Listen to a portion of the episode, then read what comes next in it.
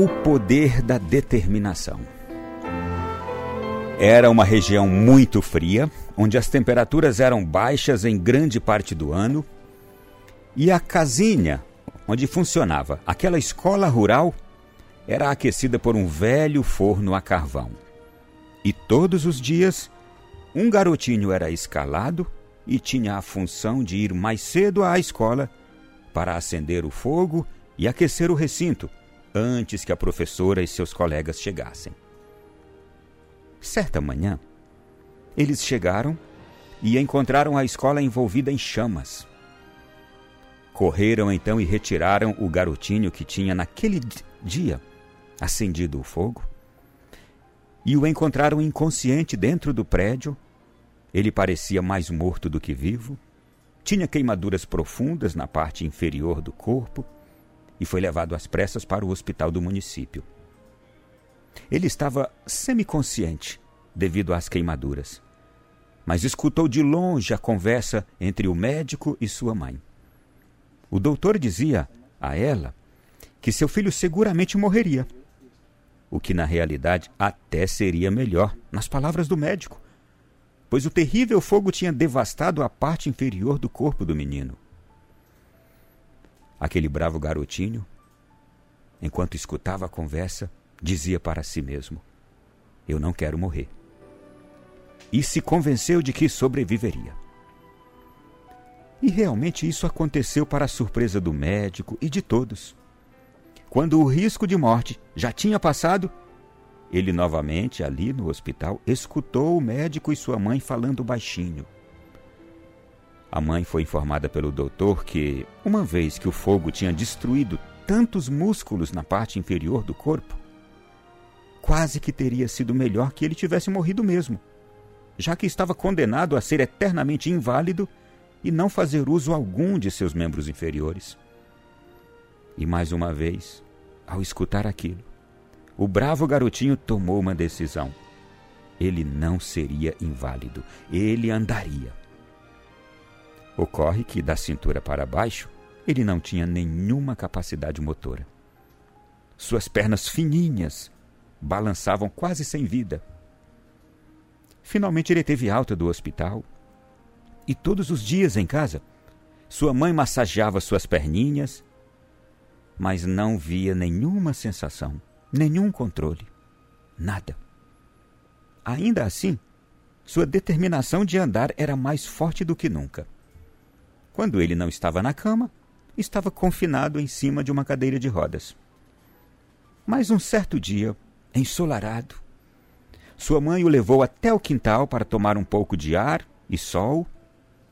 E naquele dia, ao invés de ficar sentado na cadeira, ele se jogou no chão.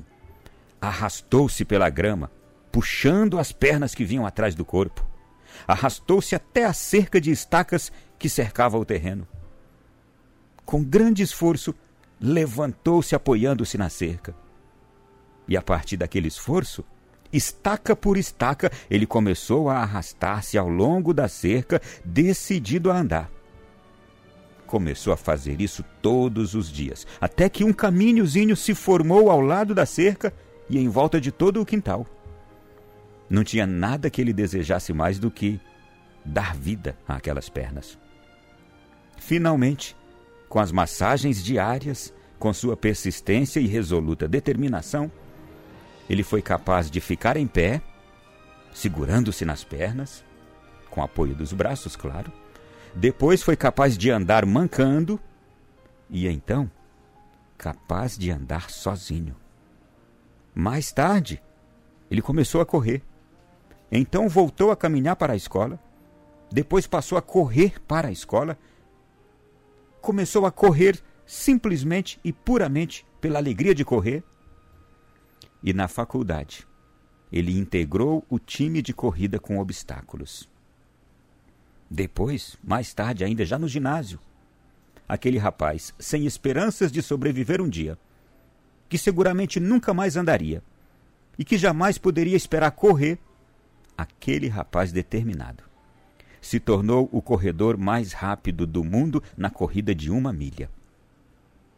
O nome dele é Glenn Cunningham E ele foi um atleta norte-americano, medalha de prata na categoria 1.500 metros rasos nos Jogos Olímpicos de 1936 em Berlim.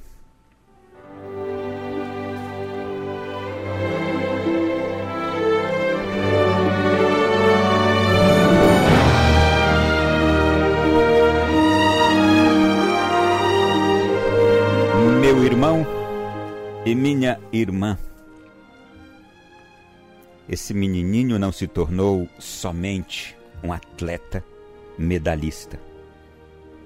Ele se tornou um médico, especialista em esportes. Doutor Glenn Cunningham. E aquele trágico acidente com aquele super menininho ocorreu quando ele tinha oito anos de idade. Interessante que durante a Segunda Guerra Mundial, o doutor Cunningham entrou na Marinha e lá na Marinha ele estabeleceu novos programas de treinamento físico para os soldados, para os militares. Ele recebeu reconhecimento por longos anos. Importante lembrar que no ano de 1933 ele foi bastante homenageado depois de um giro pela Europa onde ele ganhou 11 corridas, 11 maratonas. Este senhor, senhor fé, senhor determinação, morreu no ano de 1988, aos 78 anos de idade. Quem o viu nos últimos anos de vida jamais poderia acreditar se visse suas fotografias após o acidente, aos oito anos de idade. Sabe, meu irmão? Sabe, minha irmã? A história deste médico e deste atleta me lembra o capítulo 17 de Mateus. Aquele episódio em que Mateus conta de um pai que tinha um menino possuído, possuído pelo demônio, e aquele pai que se prostrou e pediu para Jesus: Senhor, tem piedade do meu filho, porque é um lunático, sofre muito, vive caindo no fogo, vive caindo na água. Eu já o levei até os teus discípulos, mas eles não puderam curá-lo. E Jesus, quando escuta isso, se enfurece. Veja bem a reação de Jesus. Se enfurece. Ameaça o demônio, e o demônio sai do menino que fica curado na mesma hora. Mas Jesus aproveitou ainda para dar uma lição aos seus discípulos, que eu acho que é a lição que todos nós também precisamos sempre receber. Os discípulos, quando perguntaram para ele: Senhor, nós fomos até aquele menino, por que, que nós não conseguimos expulsar o demônio? E aí Jesus responde: o demônio que oprimia o menino, não é? E aí Jesus responde para os seus discípulos: por causa da vossa falta de fé. Em outras traduções diz por causa da vossa pouca fé. E Jesus complementa: Em verdade, em verdade vos digo: se tiverdes fé como um grão de mostarda, direis a esta montanha: transporta-te daqui para lá, e ela irá. E nada vos será impossível. E eu fiquei imaginando esse menininho comparando com esta palavra de Jesus. O que nós precisamos é ter fé, meu irmão. É ter fé, minha irmã. Moveremos até montanhas. Imagine a fé daquele menino, a determinação dele. Eu não vou morrer. Eu vou andar. Eu vou correr. E eu imagino que ao longo da vida dele, enquanto crescia, eu vou competir. Eu vou ser campeão. Eu vou buscar uma medalha de ouro. Conseguiu a de prata nos Jogos Olímpicos de 1936. Eu imagino quantas vezes esse menininho não disse para si mesmo: Eu vou. Eu conseguirei. Mas não eram palavras somente de autossugestão. Eram palavras fundamentadas em fé. A autossugestão é vazia, Ninguém consegue. levar adiante qualquer propósito com a autossugestão. Você é bom, você vai conseguir, você é isso, você é aquilo. Não. Mas a gente consegue levar adiante qualquer propósito com atitude de fé. E a atitude de fé é sempre acompanhada de gestos, de atos. Essa é a diferença da fé para a autossugestão. A fé é acompanhada de atos. Eu creio e eu vou fazer de tudo para conseguir isto. E então eu vou à luta com Deus. Eu vou à luta acompanhado de Deus. E vou à luta, às vezes, com Deus. Enfrento a Deus, digo: Senhor, eu quero isto, Senhor. Eu quero muito. Não por mim, mas eu quero muito por um propósito, com um objetivo. Era legítima a vontade daquele menino de não ficar prostrado numa cama ou numa cadeira de rodas. E Jesus entendeu isso. Aqui nós estamos sendo desafiados, meu irmão e minha irmã, docemente desafiados por aquela criança a não pararmos nos acidentes, a não pararmos nos infortúnios, na má sorte, não é? A não pararmos nos obstáculos que quaisquer de nós podem ter. Nesses últimos dias chegou ao meu conhecimento aquele post, aqueles postzinhos que estão sempre na internet de uma senhora que no ano de 1915, no estado da Carolina do Sul, sofreu um ataque epiléptico, ficou desacordada, ela tinha 30 anos de idade. E aí um ataque epiléptico duradouro, os médicos então disseram, ela morreu, está morta essa mulher. E ela frequentava a igreja. Só que ela morava sozinha, vivia sozinha lá naquela cidade. E aí a igreja então se dispôs a preparar o funeral. Mas a, a, irmã dela, que morava numa outra cidade distante, foi avisada de que ela tinha falecido pelos, pelos membros da igreja. Bom, a igreja então prosseguiu com o velório, e quando os coveiros estavam terminando já de enterrá-la, gente, a irmã dela chega às pressas lá no cemitério, aparece, dizendo que queria ver o rosto da irmã pela última vez antes que ela fosse totalmente enterrada. Mas os coveiros já tinham começado o serviço. Mas a vontade da irmã dela era tão grande de vê-la, ver o seu rosto antes que fosse sepultada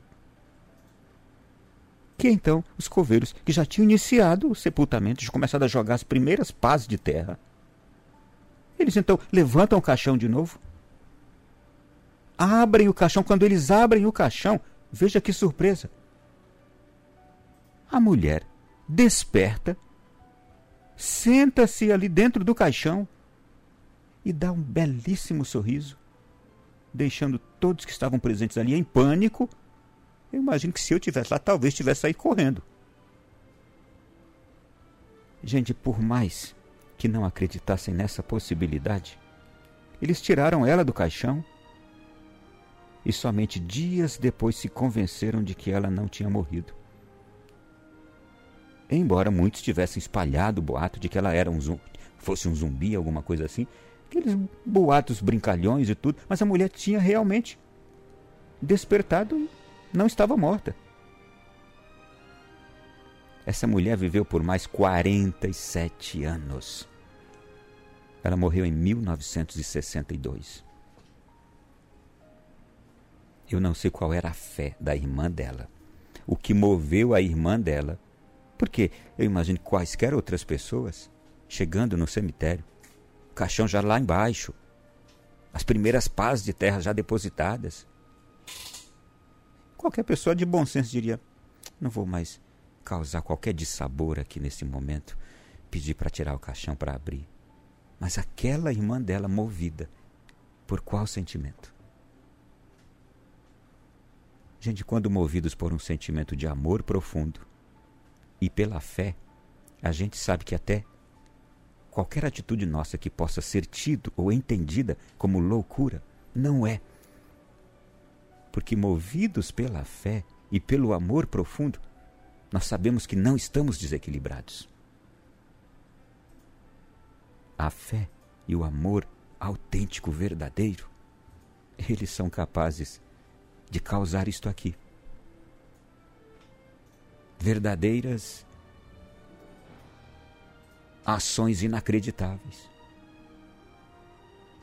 Depois que eu tomei conhecimento desse episódio real, fui analisar casos de pessoas que, declaradas mortas, foram enterradas e fui descobrindo, gente, que existem muitos erros de pessoas declaradas mortas.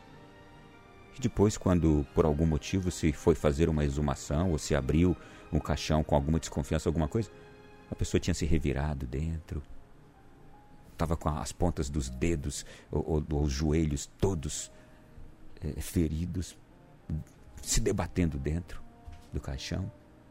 Coisas lamentáveis que aconteceram. Muitos casos que aconteceram. Basta pesquisar aí, você vai ver. Mas o que salvou essa mulher? A fé e a determinação da irmã dela, de querer vê-la. Meu irmão e minha irmã, o amor e a fé fazem milagres. É assim que eu quero concluir. Mas é preciso ser uma fé baseada, de fato, na experiência com Deus. Não é aquela fé da boca para fora. Quem tem uma fé autêntica sabe que tem. Quem tem fé da boca para fora, eu imagino que, honestamente, também sabe que é frágil. Essa proclamação de que tem fé. O que eu quero pedir é: tenhamos uma fé resoluta, autêntica. Ela vai nos trazer milagres. Ela vai nos fazer ver o impossível.